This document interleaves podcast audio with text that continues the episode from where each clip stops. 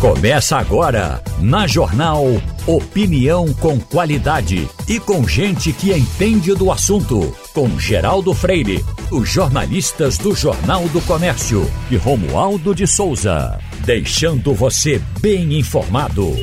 Passando a limpo. Hoje é dia do mágico. Quem não tem um, mágico na cabeça em alguma situação? Diga aí, rapidamente. Eu tenho, eu tenho um daquele que David, nós estamos com a bancada. David, David Copperfield, bom dia a todos. Romualdo Geraldo. de Souza, com o João Bosco Albuquerque e com o Sandro Prado. David não, Copperfield é o seu David Copperfield. É, por, por dois motivos. Um, porque o nome dele foi originário de uma obra de Charles Dickens, que é a biografia de Charles Dickens, chamada David Copperfield. E o pai desse mágico botou o nome de David Copperfield nele. Uhum. E o cara é espetacular. Eu já vi aquele cara sumir carro, fazer desaparecer coisas que na minha visão, é imaginável uma pessoa fazer isso e ele consegue, consegue fazer na frente de muita gente. Uhum. Eu, na verdade, nunca passei dos circozinhos do interior, do mais que escondia a galinha. O pombo. o pombo, pombo lenço. O é. Qual é o seu mágico, professor?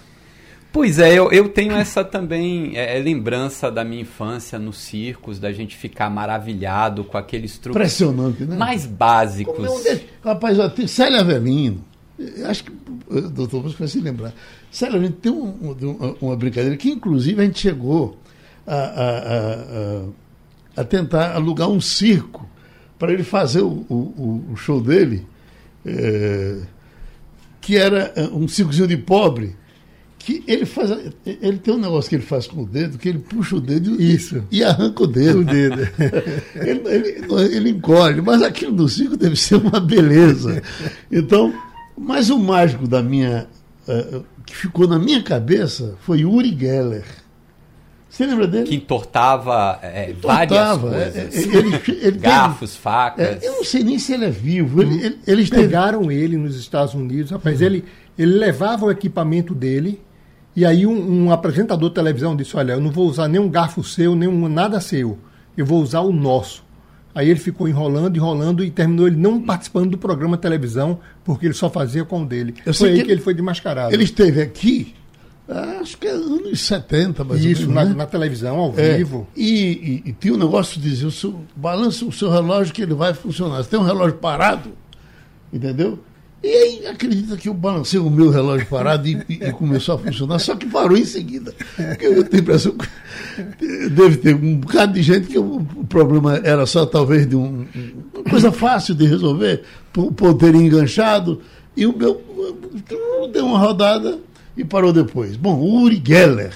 Romualdo, tem mágico por aí por Brasília?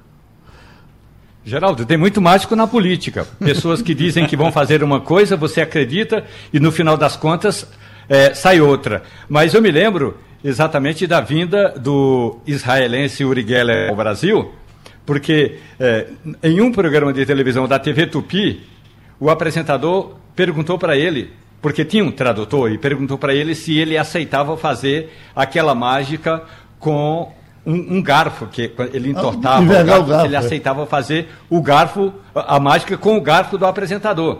Só que depois é, ficou constatado que o apresentador tinha feito uma tramóia lá com o Uri Geller e o garfo do apresentador da televisão, da TV Tupi, era de Uri Geller, ou seja, fizeram um acordo antes. Uri Geller ainda está vivo, Geraldo, deve ter aí em torno de 80 anos, está vivo sim. O, o, foi Flávio Cavalcante, não foi?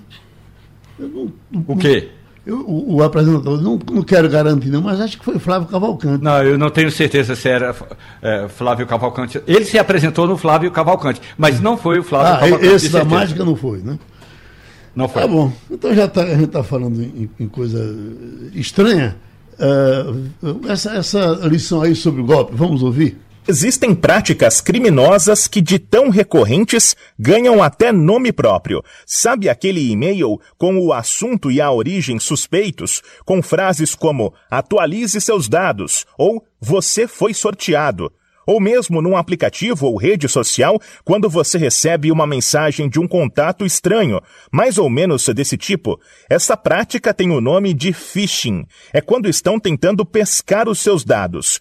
Guilherme Bacelar, que é pesquisador de segurança cibernética e fraude, explica que o golpista busca te levar para um site para então levantar os seus dados. Como nome, e-mail, CPF, número da carteira de motorista, título de eleitor, o seu endereço completo com CEP, o seu número de telefone e até uma foto.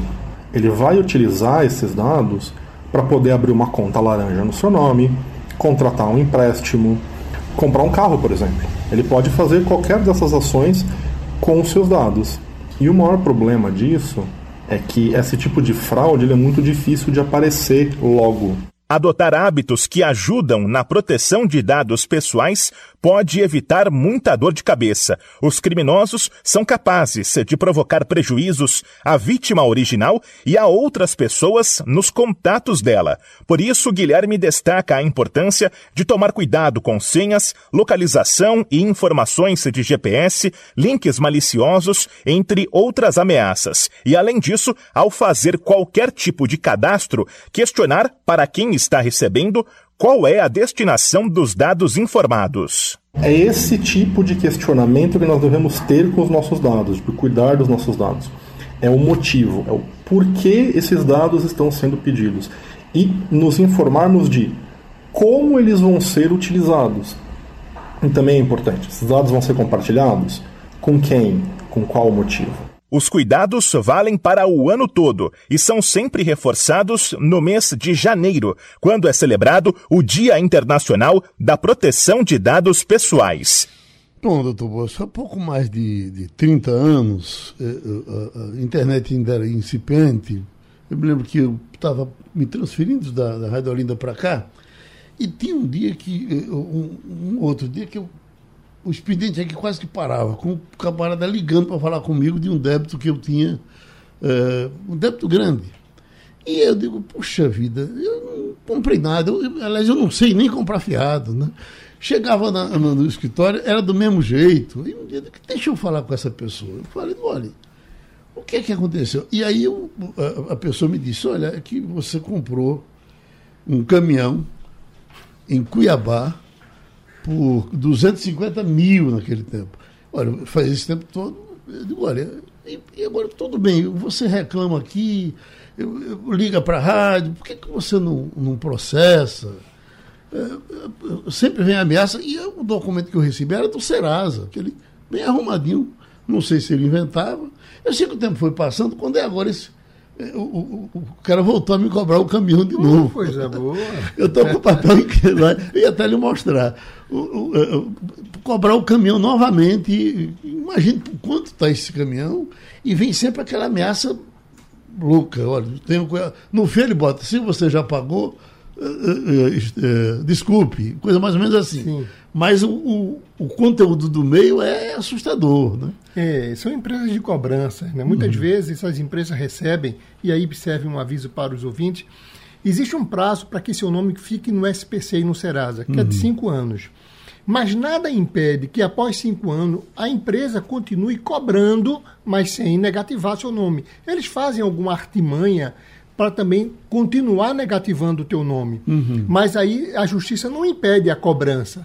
É por esse motivo, provavelmente, essa empresa esteja cobrando, achando que você deve. Como não existe o título, você não comprou. Não. Foi motivo de um não, falsário. Nunca fui em Cuiabá, por isso. Pronto. E seu nome provavelmente não consta no SPC e no Serasa, uhum. essa empresa irá lhe importunar. A saída seria, e quem sofre desse tipo de situação de cobrança, é entrar no juizado de pequenas causas, chamando essa empresa de cobrança para que tire seu nome e que deixe de cobrar de você, mas você não comprou. Ele tem que provar a origem da compra. Cadê a assinatura do contrato? Cadê a assinatura que eu fiz um financiamento para a compra de um caminhão? Cadê meu nome? Cadê meus documentos que são obrigatórios ser guardados, porque um caminhão é um contrato de financiamento, tem que ter a sua assinatura. Uhum. E se não tem, sim, ele pode sim ser punido até com uma ação de indenização.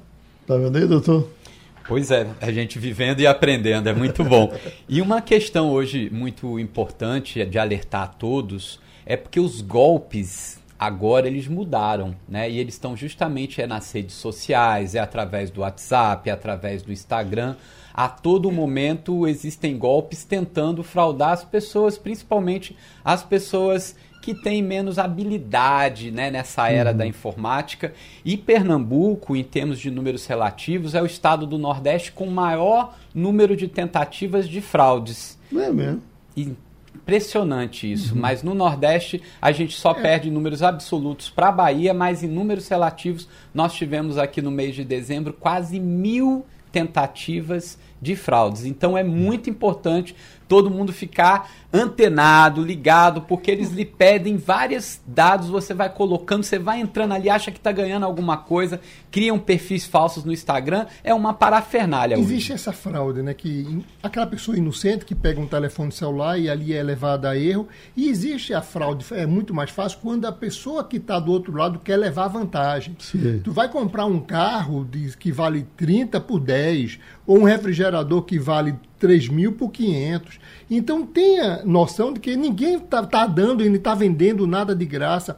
Antes de fazer qualquer operação de PIX para compra de qualquer produto, ou até transferência, se for um telefonema de um banco, de alguém dizendo que é de um banco, ou de aquele um cartão de crédito, você ganhou um prêmio, você ganhou 50 mil, mas como é que você ganha 50 mil e você vai ter que depositar um valor naquele banco para você receber seu prêmio. Ora, se você ganhou, você não tem que depositar absolutamente nada. O prêmio que chega na tua conta e não passe nenhum dado, como foi a reportagem. Pronto. CPF, é isso identidade, que ele é isso que eu perguntar não seguinte, deve passar. Tudo bem, agora só que qualquer dia desses vão me pedir isso na padaria para eu comprar o pão. É a Receita Federal, ele pede o CPF por conta da nota fiscal. Uhum. Aí hoje, hoje o Estado fiscaliza você. Todo mundo, você vai no shopping center, uhum. a Receita Federal sabe que você foi no shopping center. Uhum. Você comprou um sorvete, agora não, mas determinado valor de compra. O problema é que quando você faz cadastro numa loja de sapato ou numa camisaria, futuramente, eu não sei, essa empresa vai vender aquele cadastro que ela tem. Ela tem ali, por exemplo, 50 mil nomes. Ela chega para tu, Geraldo, eu tenho aqui uma carteira com 50 nomes, endereço, telefone, CPF, tudo bom, quer comprar? Quanto é que vale? 50 mil. E aí existe uma negociação dessas empresas negociando aquela ficha de cadastro que eles têm, que eles possuem de pessoas de clientes. Você, Romualdo, já foi enganado hoje? Geraldo, eu, eu acredito que o, o doutor João Bosco tem razão quando a gente diz o seguinte: é, é claro que tem o golpista e é claro que tem quem caia. Algumas das pessoas caem por ingenuidade, mas, mas outras caem por serem aproveitadoras, João Bosco. Veja, às vezes a proposta é tão absurda, mas quem está do outro lado quer levar vantagem. Então faz o seguinte, ó, se alguém está me oferecendo dinheiro mesmo, eu vou pegar e aí não leva em consideração que na verdade está caindo num golpe. Mas é aquela história, olha, minha senhora, meu senhor, você chega na boca de um caixa e alguém lhe oferece é, um pacote de dinheiro desde que você faça um depósito em outra conta ou uma transferência por Pix. Essas histórias todas são tão batidas, mas as pessoas continuam caindo porque elas têm sempre, ou boa parte delas, tem sempre uma visão de que é preciso levar vantagem. Eu vi um dia desses de um especialista ele deu todo o conselho, no final ele disse: olha, para resumir, não acredite em vantagem correndo atrás de você. Você é que tem que correr atrás da vantagem. É Já estamos com o doutor Aldo Rebelo, ex-ministro, em geral a gente fala um pouco do currículo dele, e eu sempre gosto de destacar que ele foi relator do Código Florestal. E foi um, um, um assunto demorado, ele na Câmara Federal, enfrentando as maiores discussões, e finalmente esse Código Florestal foi aprovado. Aí, eu, doutor Aldo Rebelo, para a gente começar a nossa conversa, uh, ainda ontem eu estava ouvindo uma entrevista do presidente Lula e, e ele falando de rigores que o governo vai ter a partir de agora, com uh, madeira cortada eh, na, nessas áreas de preservação e, e etc. Enfim, é, por conta dessa coisa terrível que nós estamos vendo acontecer com os Yanomamis. Eu lhe pergunto, tem alguma coisa aí que o senhor se preocupe, que ela não, não venha exagerar, não venha fazer com que o governo, em nome de, de salvar aquelas pessoas que, sem dúvida, elas devem ser preservadas, uh, possa trazer algum rigor que, que já ouvi hoje uma manchete dizendo Lula se, vai se tornar inimigo do agronegócio. É, é, é por aí?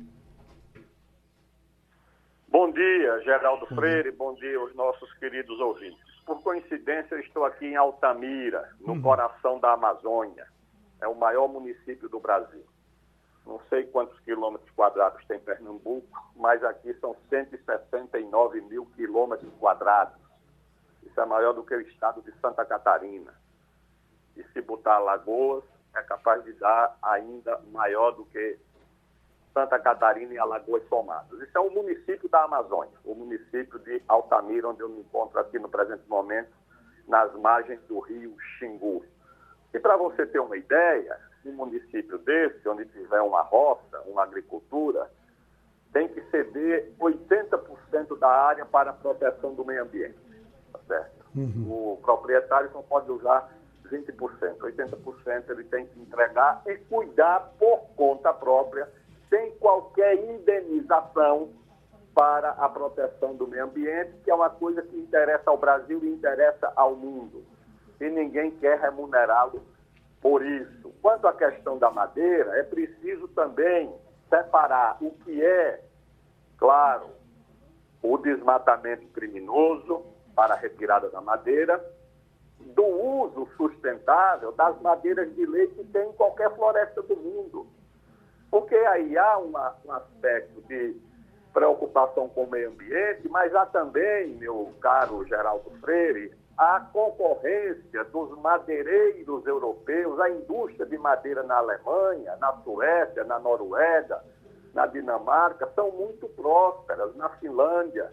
Aliás, na Suécia, por onde eu andei certa vez como ministro da Defesa, o ministro me falou que há um incentivo ao uso da madeira, porque é o que eles produzem, contra o uso do metal que eles não produzem. Há um incentivo fiscal.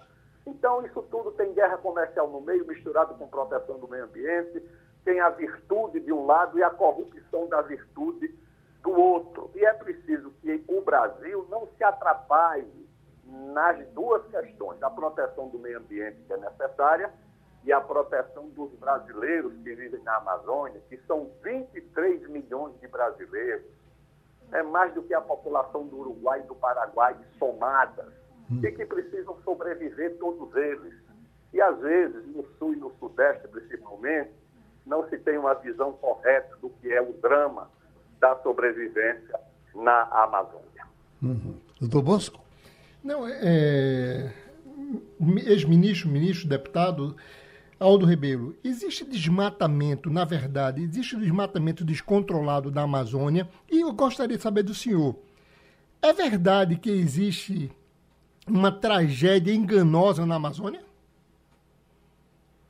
Na Amazônia nós convivemos com diversas tragédias. A mais visível delas, porque nós estamos testemunhando, é a fome, a miséria e o abandono das populações indígenas, que também não é nenhuma novidade. Tá certo? Eu, em 2000, ano 2000, 2001, governo do presidente Fernando Henrique, eu visitei essas aldeias Yanomami, eu coloquei num livro que publiquei em 2000 e pouco a, a, a, o resultado das minhas visitas. Os índios famélicos, com as costelas de fora, comendo banana verde, mandioca assada dentro de ocas, cobertas de fuligem, doenças infecciosas em larga escala, tuberculose. Isso tudo eu testemunhei uma, uma menina de uma ONG, é quem dominava essas aldeias, proibindo um general do exército e um coronel de entrar na aldeia, e eu só podia entrar porque ela disse que era deputado. E os oficiais não quiseram criar um constrangimento por causa da minha presença, que era presidente da Comissão de Relações Exteriores e de Defesa Nacional, e não entraram determinação de uma moça que nem era funcionária pública. Isso demonstra o grau de abandono das instituições de Estado numa região remota do nosso país. Você tem a tragédia dos ribeirinhos, onde também, graças à fome, o abandono, eles são proibidos de pescar, de caçar. Nas margens dos rios da Amazônia, você não pode ser metalúrgico, você não pode ser programador de computador, você não pode ser bancário, você não pode ser porteiro de prédio. Ou você caça e pesca e planta uma melancia na várzea, ou você não vive. Aí quando você demarca áreas extensas de, de florestas, de parques ou de reserva indígena, você proíbe os caboclos de sobreviver e cria uma situação de desespero. Você tem isso aqui na Amazônia, só a presença do Exército, quando aparece, é o Estado que leva uma vacina, um remédio, uma assistência médica. As ONGs que exercem aqui uma espécie de governo paralelo, de protetorado, tem ONG do mundo inteiro aqui. E o narcotráfico que acaba de chegar também para ocupar o seu espaço. Essa é a situação da Amazônia, infelizmente. Romualdo de Souza. Ministro Aldo Rebelo, bom dia para o senhor. O senhor dia, está, está, aí a 500 quilômetros de Alter do Chão, lá no Tapajós. Seguramente, com todo respeito aos demais santuários do mundo, um dos lugares mais belos do planeta, Alter do Chão, lá no Tapajós, e o senhor poderia dar uma esticadinha lá. Eu sei que o senhor conhece, mas vale a pena dar uma passadinha lá, porque o Tapajós está na época de tomar banho e de tomar uma cerveja gelada na margem do rio, ministro. Agora, eu já aproveito. Eu já aproveito, ministro, para lhe fazer uma consulta. O presidente da República, Luiz Inácio Lula da Silva, vetou recentemente o envio de munição do Brasil para tanques da Ucrânia num acordo, num pedido do governo alemão. Na sua avaliação, essa neutralidade é uma neutralidade demais ou o governo brasileiro poderia também pensar em participar desse acordo bilateral Brasil e Alemanha para ajudar no conflito da Rússia com a Ucrânia, ministro? Romualdo, nós não estamos dando conta de resolver os nossos próprios conflitos, vamos nos meter nos conflitos dos outros tem dois vizinhos brigando, tá certo que você está muito distante deles, não tem nenhuma razão para se meter na briga e alguém pede para você entregar arma para um dos vizinhos. O que é que você vai ganhar com isso? O Brasil tem que lutar pela paz e não alimentar uma guerra. Porque não, no momento em que você alimenta a guerra, seja de um lado, seja do outro, você perde a condição de propor a paz, de ser um mediador da paz. O Brasil tem uma vocação diplomática para a mediação de conflitos. Então, como diz a nossa, o artigo 4 da nossa Constituição, praticamente reproduzindo a, a carta de, do Conselho de Segurança da ONU, a Carta das, Nações Unidas. O Brasil defende a solução pacífica dos conflitos. Se nós defendemos a solução pacífica dos conflitos, não faz sentido você entregar armas a nenhuma das partes. Aqui nós já tivemos o último conflito, foi entre o Peru e o Equador. Guerra mesmo. E o Brasil foi convocado para mediar, porque exatamente não tinha um lado, nem alimentou um lado nesse conflito. Fechando a nossa conversa, o economista Sandro Prado. É, Aldo Rebelo, o senhor, né, que tem um entendimento muito grande dessa região, já foi ministro em vários governos, em várias áreas, a gente tem assistido o aumento do garimpo ilegal, principalmente agora delatado nas terras Yanomamis, e é, a gente percebe que isso tem sido feito com conivência do Estado, a Força Aérea Brasileira diminuiu muito a fiscalização do espaço aéreo da Amazônia, assim como dos rios. Realmente, esse garimpo ilegal é que tem levado à mortalidade dos Yanomamis e a desintrusão seria realmente o caminho para solucionar esse problema nessa região? Claro que a, a desintrusão do garimpo ilegal é uma medida imediata e, e que exige do Estado providências. Agora, isso não resolve o problema. Não resolve o problema por quê? Porque nós temos aqui na Amazônia pelo menos uns 600 mil garimpeiros que são, na sua maioria, nordestinos, maranhense, piauiense, é, tem alagoano, cearense, pernambucano, eles para aqui atrás de sobreviver. O que é que acontece? Tem um artigo da Constituição, o 174, que diz que o Estado brasileiro, se é a Constituição brasileira, deve promover a prioridade da, das associações, dos garimpeiros, para a mineração na Amazônia. E o Estado deve promover as cooperativas de garimpeiros para evitar a sonegação fiscal, para evitar o uso de mercúrio na lavra, na mineração, e para proteger os próprios direitos dos garimpeiros. É isso que diz a Constituição no artigo 174. Aí, em 2006, o governo do presidente Lula, o governo do presidente Lula mandou para o Congresso um projeto de lei criando o Estatuto do Garimpeiro. Esse projeto foi aprovado em 2008. E no projeto também se estabelece que o governo deve dar a prioridade da mineração aos garimpeiros e às suas associações e às suas cooperativas. Claro, se uma multinacional pode fazer mineração na Amazônia, como a Vale do Rio Doce e outras, por que é que uma cooperativa de garimpeiros não pode? Além do mais, é o seguinte, existe uma lei que cria uma contribuição sobre o faturamento do minério que destina 60% ao município. E quando o ouro, o diamante e outros minérios saem daqui legalmente, não pagam um centavo de imposto, o garimpeiro tem que vender mais barato porque é clandestino, tá certo? E ainda tem conflito com a questão dos índios. E também a Constituição, vejam só, é porque ninguém quer saber de informação nenhuma, as pessoas querem fazer uma narrativa. Na, há na Constituição dois artigos, o 176 e o 231, que autorizam a mineração em área indígena, desde que autorizada pelo Congresso Nacional, participando os índios no resultado e nos lucros, e os índios sendo consultados sobre isso. Isso está na Constituição, são dois artigos. O governo do presidente Sarney, com Severo Gomes, tentou uma lei para regulamentar esses dois artigos, não conseguiu.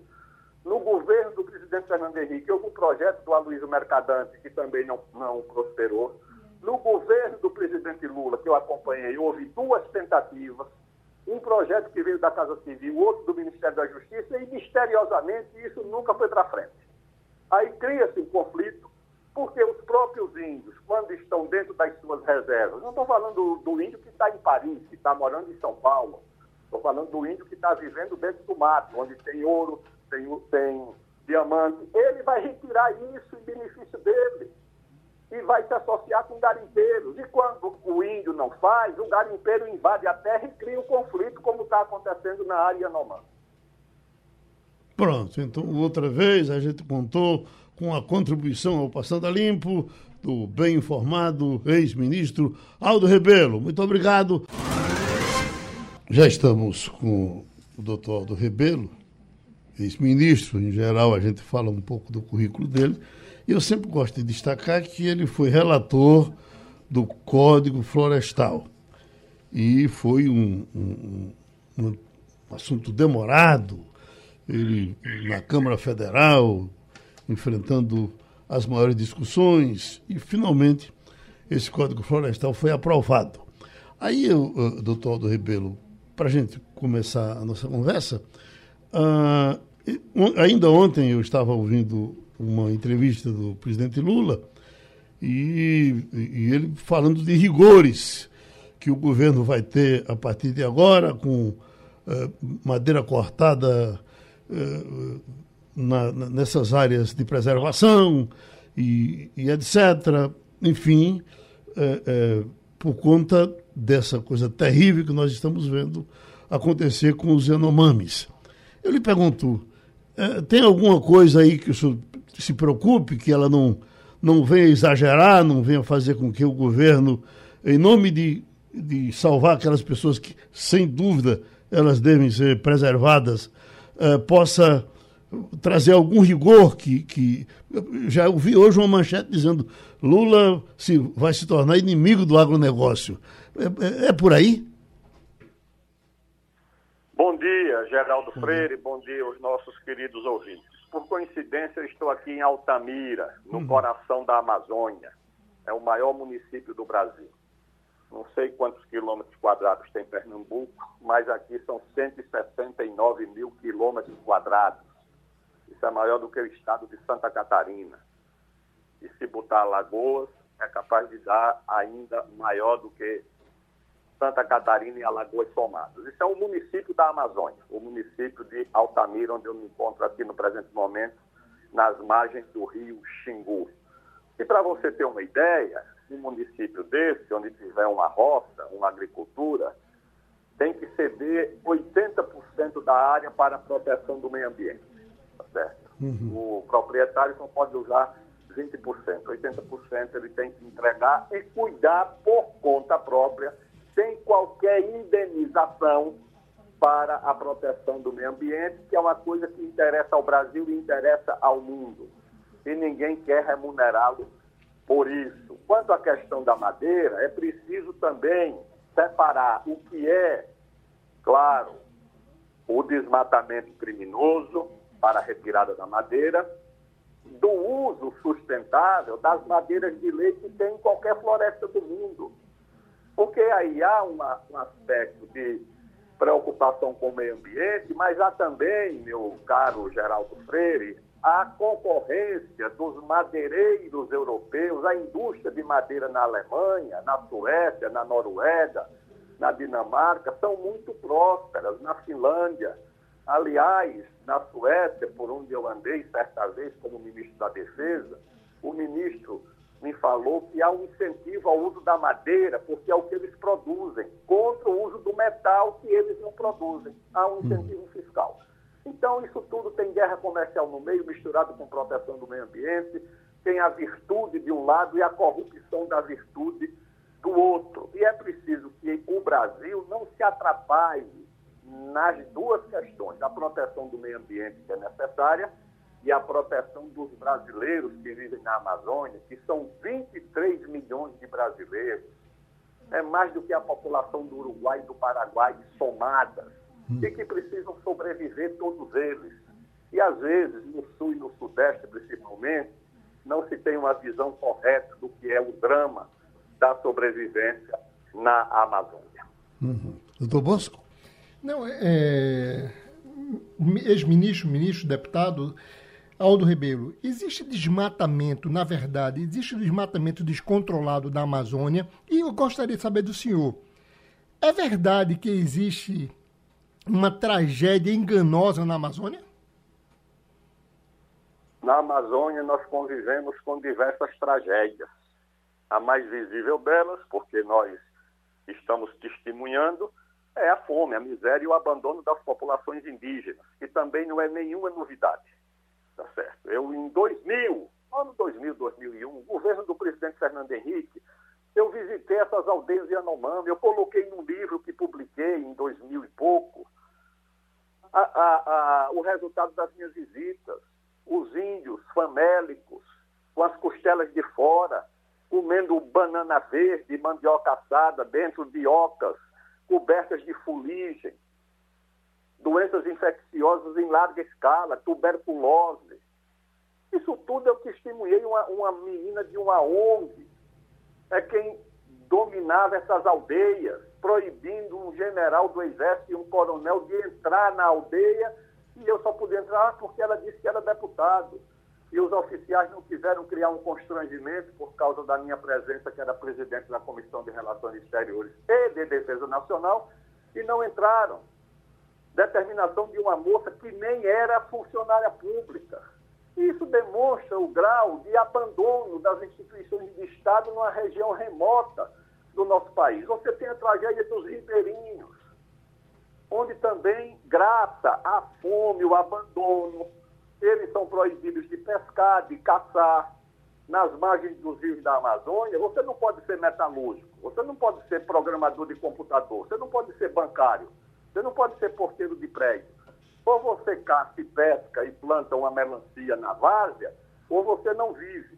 Aí quando você demarca áreas extensas de, de florestas, de parques ou de reserva indígena, você proíbe os caboclos de sobreviver e cria uma situação de desespero. Você tem isso aqui na Amazônia. Só a presença do Exército, quando aparece, é o Estado que leva uma vacina, um remédio, uma assistência médica. As ONGs que exercem aqui uma espécie de governo paralelo, de protetorado, tem ONG do mundo inteiro aqui. E o narcotráfico que acaba de chegar também para ocupar o seu espaço. Essa é a situação da Amazônia, infelizmente. Romualdo de Souza. Ministro Aldo Rebelo, bom dia para o senhor. O senhor dia, está, está, aí a 500 quilômetros de Alter do Chão, lá no Tapajós. Seguramente, com todo respeito aos demais santuários do mundo, um dos lugares mais belos do planeta, Alter do Chão, lá no Tapajós, e o senhor poderia dar uma esticadinha lá. Eu sei que o senhor conhece, mas vale a pena dar uma passadinha lá, porque o Tapajós está na época de tomar banho e de tomar uma cerveja gelada na margem do rio, ministro. Agora, eu já aproveito. Eu já aproveito, ministro, para lhe fazer uma consulta. O presidente da República, Luiz Inácio Lula da Silva, vetou recentemente o envio de munição do Brasil para tanques da Ucrânia num acordo, num pedido do governo alemão. Na sua avaliação, essa neutralidade é uma neutralidade demais ou o governo brasileiro poderia também pensar em participar desse acordo bilateral Brasil e Alemanha para ajudar no conflito da Rússia com a Ucrânia, ministro? Romualdo, nós não estamos dando conta de resolver os nossos próprios conflitos. Vamos nos meter nos conflitos dos outros tem dois vizinhos brigando, tá certo que você está muito distante deles, não tem nenhuma razão para se meter na briga e alguém pede para você entregar a arma para um dos vizinhos. O que é que você vai ganhar com isso? O Brasil tem que lutar pela paz e não alimentar uma guerra. Porque não, no momento em que você alimenta a guerra, seja de um lado, seja do outro, você perde a condição de propor a paz, de ser um mediador da paz. O Brasil tem uma vocação diplomática para a mediação de conflitos. Então, como diz a nossa, o artigo 4 da nossa Constituição, praticamente reproduzindo a, a carta de, do Conselho de Segurança da ONU, a Carta das, das Nações Unidas. O Brasil defende a solução pacífica dos conflitos. Se nós defendemos a solução pacífica dos conflitos, não faz sentido você entregar armas a nenhuma das partes. Aqui nós já tivemos o último conflito, foi entre o Peru e o Equador. Guerra mesmo. E o Brasil foi convocado para mediar, porque exatamente não tinha um lado, nem alimentou um lado nesse conflito. Fechando a nossa conversa, o economista Sandro Prado. É, Aldo Rebelo, o senhor, né, que tem um entendimento muito grande dessa região, já foi ministro em vários governos, em várias áreas, a gente tem assistido o aumento do garimpo ilegal, principalmente agora delatado nas terras Yanomamis, e é, a gente percebe que isso tem sido feito com conivência do Estado, a Força Aérea Brasileira diminuiu muito a fiscalização do espaço aéreo da Amazônia, assim como dos rios. Realmente, esse garimpo ilegal é que tem levado à mortalidade dos Yanomamis e a desintrusão seria realmente o caminho para solucionar esse problema nessa região? Claro que a, a desintrusão do garimpo ilegal é uma medida imediata e, e que exige do Estado providências. Agora, isso não resolve o problema. Não resolve o problema por quê? Porque nós temos aqui na Amazônia pelo menos uns 600 mil garimpeiros que são, na sua maioria, nordestinos, maranhense, piauiense, é, tem alagoano, cearense, pernambucano, eles para aqui atrás de sobreviver. O que é que acontece? Tem um artigo da Constituição, o 174, que diz que o Estado brasileiro, se é a Constituição brasileira, deve promover a prioridade da, das associações dos garimpeiros para a mineração na Amazônia. E o Estado deve promover as cooperativas de garimpeiros para evitar a sonegação fiscal, para evitar o uso de mercúrio na lavra, na mineração, e para proteger os próprios direitos dos garimpeiros. É isso que diz a Constituição no artigo 174. Aí, em 2006, o governo do presidente Lula, o governo do presidente Lula mandou para o Congresso um projeto de lei criando o Estatuto do Garimpeiro. Esse projeto foi aprovado em 2008. E no projeto também se estabelece que o governo deve dar a prioridade da mineração aos garimpeiros e às suas associações e às suas cooperativas. Claro, se uma multinacional pode fazer mineração na Amazônia, como a Vale do Rio Doce e outras, por que é que uma cooperativa de garimpeiros não pode? Além do mais, é o seguinte, existe uma lei que cria uma contribuição sobre o faturamento do minério que destina 60% ao município. E quando o ouro, o diamante e outros minérios saem daqui legalmente, não pagam um centavo de imposto, o garimpeiro tem que vender mais barato porque é clandestino, tá certo? E ainda tem conflito com a questão dos índios. E também a Constituição, vejam só, é porque ninguém quer saber de informação nenhuma, as pessoas querem fazer uma narrativa.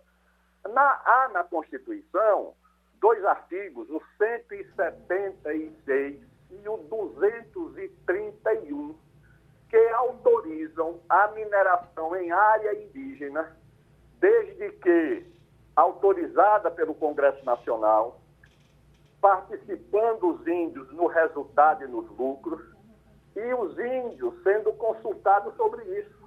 Isso está na Constituição, são dois artigos. O governo do presidente Sarney, com Severo Gomes, tentou uma lei para regulamentar esses dois artigos, não conseguiu. No governo do presidente Fernando Henrique, houve um projeto do Aloysio Mercadante, que também não, não prosperou. No governo do presidente Lula, que eu acompanhei, houve duas tentativas. Um projeto que veio da Casa Civil, outro do Ministério da Justiça, e misteriosamente isso nunca foi para frente.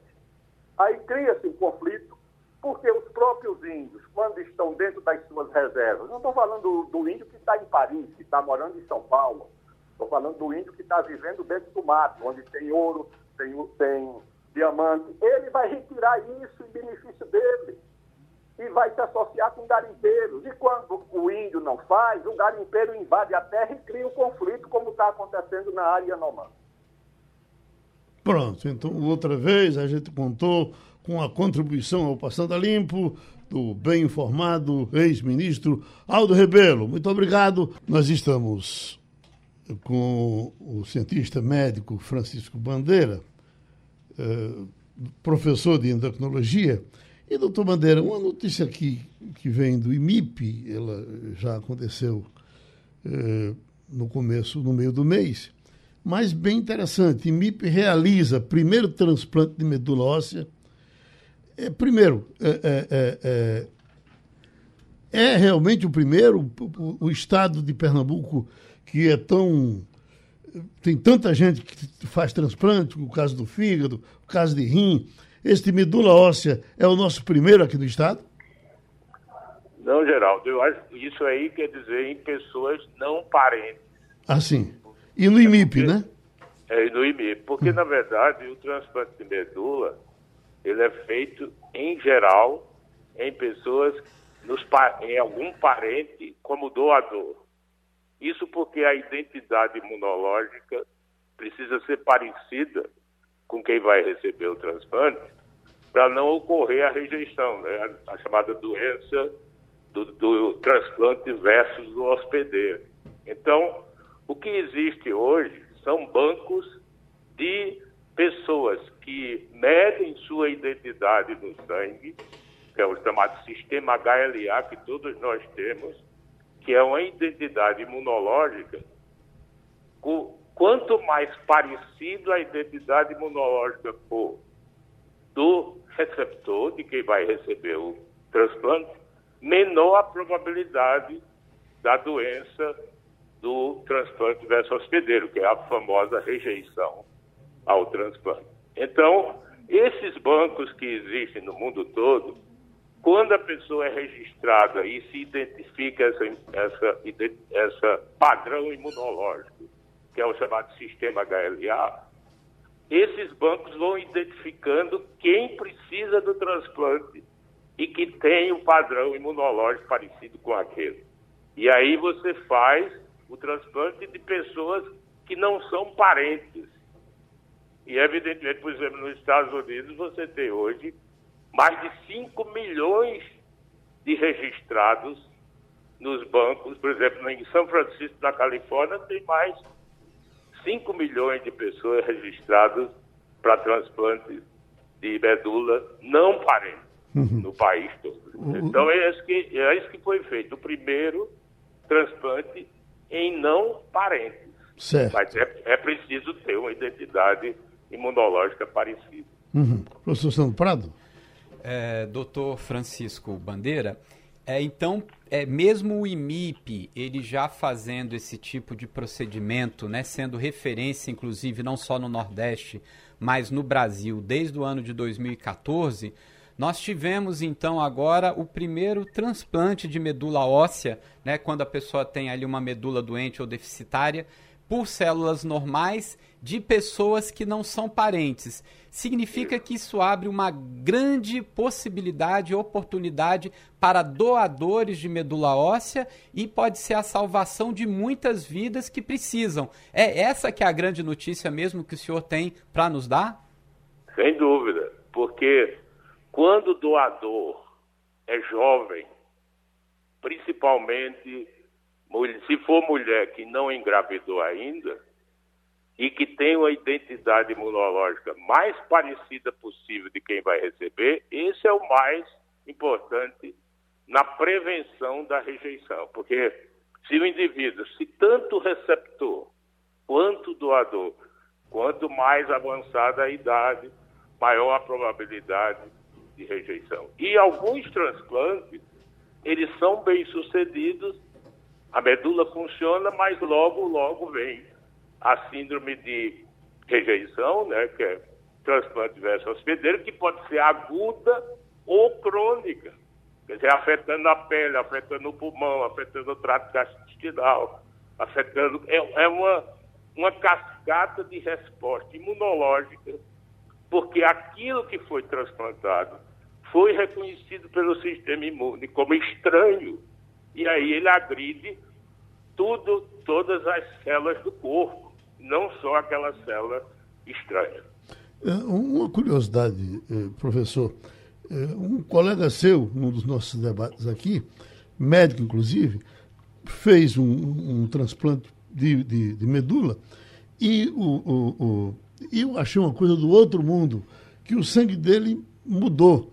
Ele, por exemplo, se era O positivo, passou a ser A outra coisa. É, então, acontece isso, quer dizer, chega a esse ponto do, do, do, o sangue mudar de tipo a partir de um transplante? Acontece porque você, o transplante de medula, que foi um grande avanço na medicina, porque hoje você consegue curar alguns tipos de leucemia, linfoma, uhum. doenças de, de medula que não tinha cura, como a a fibrose medular, que é a medula vai ficando fibrótica e deixa de produzir sangue. Então foi um grande avanço. Hum. Mas o indivíduo zera a medula original e coloca uma medula nova. Sim. E a, o que evoluiu também, Geraldo, foram as medicações usadas para evitar a rejeição. Hum. Hoje nós temos remédios extremamente eficientes, evidentemente, que não são isentos de efeitos colaterais, mas você consegue evitar a rejeição e fazer com que o transplante funcione com essas medicações novas. Então, o procedimento é importante e esse, esse banco de doadores não parece. Também é muito importante que você vai ter mais doadores disponíveis e as medicações usadas para evitar o transplante. Oi, Romualdo. Professor Francisco Bandeira, muito bom dia. Parabéns ao senhor e à sua equipe. Eu imagino, professor, imagino assim, porque tenho conversado muito com o senhor aqui no Passando a Limpo, o, o tamanho da pesquisa quantitativa e qualitativa para vocês chegarem a essa conclusão. Isso é um argumento, professor, um início de argumento para, mais uma vez, defender a pesquisa no Brasil. Boa parte das pesquisas, em qualquer área, seja de célula-tronco até imaginar a origem das plantas, todas essas pesquisas, ou boa parte delas, está paralisada por falta de recursos e a gente sabe que o pesquisador precisa se debruçar, tomar muita cafeína para essa concentração toda, professor. Bom dia, Romualdo. Eu acho que esse é um ponto muito importante que você tocou, porque, por exemplo, no Brasil avançou muito as universidades privadas, que é muito comum nos Estados Unidos. Mas as universidades privadas nos Estados Unidos dão extremo valor à pesquisa. De lá saem pesquisas extremamente importantes, como agora as vacinas, por exemplo, para a Covid, que 99% do que foi desenvolvido veio da tecnologia americana. Mas no Brasil, não. As universidades privadas não valorizam a pesquisa nem um décimo do que eles valorizam. Então, isso é uma mentalidade que nós temos que mudar a pesquisa está no setor público. Eu estou agora num hospital público, num centro de pesquisa aqui do Hospital Gabriel Magalhães, da endocrinologia, e isto foi desprezado nos últimos quatro anos. Mas nós, como pesquisadores, nós esperamos muito que haja uma reversão, porque o Brasil tem um potencial muito grande. E hoje que nós estamos falando de transplante de medula, as células tronco que podem ser modificadas pela engenharia, eles podem ser meca, a, toda a, a engenharia intracelular pode ser modificada para que funcione como a célula, que não haja rejeição. Isso nós estamos no caminho muito perto para diabetes, por exemplo, e certamente o transplante de medula também vai entrar. O próximo passo será esse: células troncos que são modificadas para que não haja rejeição. Parece e isso vai ter muita, muita abundância para quem realmente precisa. Uhum. Que o doutor Bolso está querendo doar a medula dele agora, né? Doutor Francisco, como é que a pessoa faz, um ouvinte agora da audiência de Geraldo Freire, pode fazer para se cadastrar nesse banco de doação de medula? É, eu acho que o setor de transplante do IMIP, o setor de transplante da Secretaria Estadual da Saúde e o EMOP, eles têm essa informação, porque o doador ele precisa ir lá, colhe o sangue, que é, o exame é muito simples. Colher o sangue só depende de um laboratório capaz de fazer essa análise do chamado sistema de HLA, Sistema Leucocitário Humano, que esse sistema todos nós temos. Tem o locus ABCD, e essa identidade imunológica é registrada e a partir daí esse banco vai atrás de quem tem uma parecida, porque se você tem gêmeos univitelinos, por exemplo, eles têm a mesma identidade imunológica. Se for irmãos, eles só têm parte. E tem irmãos que são mais parecidos e tem irmãos que são menos parecidos. Mas tem pessoas que não são parentes e que têm aquele HLA parecido com aquele de vida. Pronto. A gente outra vez ouviu o doutor Francisco Bandeira aqui no Passando a Limpo. Então nós estamos com Fabiola Góes. E, eh, Fabiola, é, eu tentei até para ontem e para hoje, o doutor Jarbas Barbosa, que está assumindo uma posição nova uh, uh, na Organização Mundial de Saúde, e ele explicou para lá, explicou para cá, que não ia ter tempo e não sei mais o quê. Acho que ele já estava se arretando comigo. Mas pelo que eu estou vendo aqui no seu material, ele vai tomar posse hoje e está repercutindo aí nos Estados Unidos. É isso?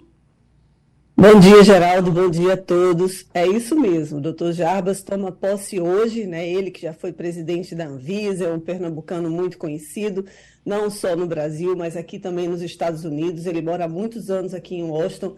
Olha, Geraldo, eu acho que logo, logo ele vai atender o seu convite, viu? Porque eu estive com ele em dezembro do ano passado, agora, e ele, né, obviamente, disse que ia participar do programa, uhum. ele escuta a Rádio Jornal, e ele, sim, daqui a pouquinho ele deve te atender, porque hoje realmente o dia está muito puxado, ele está recebendo não só a ministra da Saúde, né, a Nise Trindade, mas também o Tedros Adhanom, que é o, o, presidente da OMS, né, o AOPAS, né, a qual ele vai coordenar, ele vai dirigir, é um braço da OMS na América Latina, então é um cargo muito importante, e não só o Tedros Adhanom, mas também tem autoridades aqui americanas e do mundo inteiro aqui em Washington. Uhum. Ontem à noite teve uma recepção na residência do embaixador da missão do Brasil junto ao EA, e ele foi muito né, cortejado, mais de 50 pessoas presentes, várias autoridades, então ele está com a agenda realmente muito cheia. E isso é um momento muito importante, né? não só para o Brasil, para Pernambuco, mas para o mundo, em um momento em que há esse controle da pandemia, há também muitas demandas né, em termos de saúde, principalmente na América Latina, em algumas regiões. Então, é bom que o médico Jarbas Barbosa ele esteja à frente desse organismo internacional, um organismo muito importante, tem vários, várias parcerias com outros organismos internacionais, então, e, e atende, né? E, e, além disso, a OPAS também serve como escritório mesmo da OMS para, no Brasil, na América Latina. Então, é uma, a gente está muito feliz né, de dar uhum. essa notícia e, e, dizer que a posse dele vai ser logo mais às 11 da manhã aqui em Washington e uma hora da tarde aí no Brasil. E dá para acompanhar pela internet. Quem quiser, dá para acessar o site da OPAS, tem um link direto, vai ter transmissão pelo YouTube. Pronto, o doutor Bosco, quando foi chegando aqui, foi perguntando, eh, Fabíola fala hoje, fala hoje, porque ele che... ouviu uma entrevista de Putin pela madrugada, dizendo que ia jogar bomba no. Inclusive uma bomba em, em você. Berlim, na, no Washington, e, e, mais ainda essa matéria que saiu do, do, do rapaz que redige o discurso dele, chamado, me esqueci o nome dele, informando que provavelmente se ele continua com essa guerra, a tendência é o próprio exército russo tentar tirar ele do poder, porque é uma guerra insana e está prejudicando muito mais a Rússia de que beneficiando. Ele é levado a sério por aí, Fabiola? Olha, doutor Bosco, olha, Geraldo, o Putin ele é visto como uma pessoa completamente inconsequente, a gente não, só, não sabe o que, que pode vir de uma decisão tomada por ele. Agora, o que eu sei é que há, pelo menos ao que chega aqui para a gente, no, no Ocidente, é que há uma pressão muito grande para que ele saia do poder. Obviamente, as pesquisas de opinião que são manipuladas lá no país, eles dizem que ele tem mais de 85% de aprovação, mas a verdade é que não é bem assim. A gente sabe que tá, o país está restringindo a sua capacidade né, econômica, mais de 20% já restringiu o crescimento econômico. O, essa guerra está impactando vários outros países, até no Brasil, que não tem, não teria, vamos dizer assim, nada a ver né, diretamente com a guerra, mas a gente viu os preços da gasolina no ano passado. Aqui nos Estados Unidos também afeta. Os Estados Unidos já doaram mais de, sei lá, 500 bilhões, 50 bilhões de dólares pra, de ajuda para a Rússia em termos de arma. Né? A OTAN está de alerta para saber o que, que vai fazer nesse momento, já anunciou aí que está preparada caso a Rússia resolva escalar né, essa ofensiva. Então, o Putin a gente nunca sabe. Ele fala, né, para a gente é madrugada, né, porque a gente está mais, mais seis horas, acredito. É, eles estão na frente da gente, quatro, seis horas, dependendo do Brasil e Estados Unidos. Então, ele, ele realmente ele está decidido, ele não quer abrir mão né, desses territórios que foram ocupados na parte leste da Ucrânia. A Ucrânia continua pedindo ajuda. O presidente Joe Biden ontem deu a declaração que não vai enviar uns aviões de guerra que são muito necess... seria necessário, vamos dizer assim, o presidente Volodymyr Zelensky, o presidente ucraniano, vive pedindo mais armamento. Ele anunciou na semana passada, não só ele, mas também a Polônia, a Alemanha, que vai liberar tanques né, de, de guerra. São, a gente sabe que demora demais, um tanque desse para chegar lá vai, vai durar meses e até um ano para poder treinar também os soldados que vão participar, que vão atuar ali. Então, a gente está vivendo um momento da guerra em que realmente tudo pode acontecer. A gente se encaminha para um ano, né, no dia 24 de fevereiro, e Putin dizendo que vai escalar, vai escalar, as ofensivas continuam, a população sofre, a população ucraniana, e também isso impacta toda a região ali na Europa. Né? Então, a uhum. gente, é, tudo pode realmente acontecer. Professor Sandro Prado. É, Fabiola, nesse primeiro mês do governo Lula, aqui no Brasil a gente já tem visto uma mudança na política internacional, é, nessas relações com outros países, a partir da visita é, de Lula à Argentina, ao Uruguai, ontem recebeu o chanceler da Alemanha. E a gente percebe também que já está sendo mudado alguns nomes chaves aí em termos de é, é, postos, né? Como a gente agora acabou de comentar sobre a Organização Pan-Americana de Saúde. É como que está repercutindo esse novo Brasil em termos de relações internacionais aí nos Estados Unidos? E, é, e há realmente aí esse incômodo em estar hospedando o ex-presidente Jair Bolsonaro? Bom dia, professor. Ótima pergunta. Então, o Bolsonaro, inclusive, vou começar por ele. Está aqui nos Estados Unidos, está em Orlando, né? Está na casa do lutador José Aldo, e ele pediu ontem, os, os advogados pediram ontem a extensão do visto dele, a extensão do visto de turista. Então, o Bolsonaro poderia, né, em tese, ficar mais seis meses aqui nos Estados Unidos. E é um incômodo muito grande, sim, porque tem a imprensa internacional que está cobrindo a visita do ex-presidente Bolsonaro e sempre tem uma notícia negativa. Eu, eu ouvi agora há pouco um podcast que é, que é feito na Europa e já falando também que ele tinha pedido a extensão do visto. E o que a gente tem falado de política internacional e que a gente tem ouvido aqui de de analistas é dizendo que o, o presidente Lula ele está conseguindo organizar em um mês o que o Bolsonaro desmobilizou durante quatro anos. Então, quando a gente vê a, a visita do chanceler alemão Olaf Scholz sair no Brasil, ele está em Brasília nesse momento, e se encontra com o presidente Lula, né, a Alemanha, que é a maior potência da Europa, então a gente já vê uma mudança, porque Bolsonaro não recebeu nenhuma liderança dela. Né? E ele já falou com o Macron na semana passada, o, Palácio, já tá, o Palácio do Planalto já está negociando a ida do presidente francês ao Brasil. O Lula vai vir no dia 10 de fevereiro aqui para os Estados Unidos se encontrar com o Biden. E ontem já foi aprovado o Agriman, que é como se fosse um documento né, em que per permite a nova embaixadora do Brasil em Washington, Maria Luísa Viotti. É a primeira vez que uma mulher vai comandar esse posto tão importante. Ela já atuou na ONU, já foi secretária-geral do diretor da ONU, tem uma larga experiência no Itamaraty e ela vai assumir esse posto. Então a gente vê um rearranjo na política externa brasileira, voltada ao multilateralismo, o Brasil conversando com vários outros países para poder fortalecer essa imagem do Brasil no exterior e também benefícios, porque a Alemanha já anunciou que vai voltar a investir no fundo da Amazônia, já são mais de 35 milhões de dólares, já anunciou a Noruega também, Reino Unido está falando que vai investir, e ontem foi anunciada a liberação de mais de 200 milhões de, de dólares, o que um, um bilhão de, de reais aí para a Amazônia. Então é um outro momento que o Brasil vive e é realmente um rearranjo na política externa brasileira. Romualdo de Souza. Fabiola Góes, bom dia para você. Eu queria voltar à posse do professor Jarbas Barbosa, porque a ministra da Saúde do Brasil vai participar desse importante encontro eh, de Jarbas Barbosa com a comunidade científica internacional.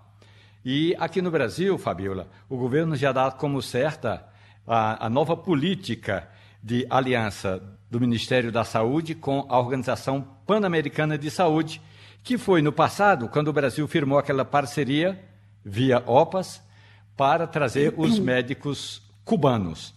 Você avalia que com a chegada de Jarbas Barbosa à OPAS, nós vamos ter a, a reativação desse programa de trazer mais, de trazer médicos do exterior, inclusive os cubanos, não interessa de onde vem, mais médicos é, de fora do Brasil para cá, Fabiola? Bom dia, Romualdo. Eu não tenho certeza se vai haver uma interferência da OPAS na, né, nessa leva né, de novos médicos cubanos para o Brasil.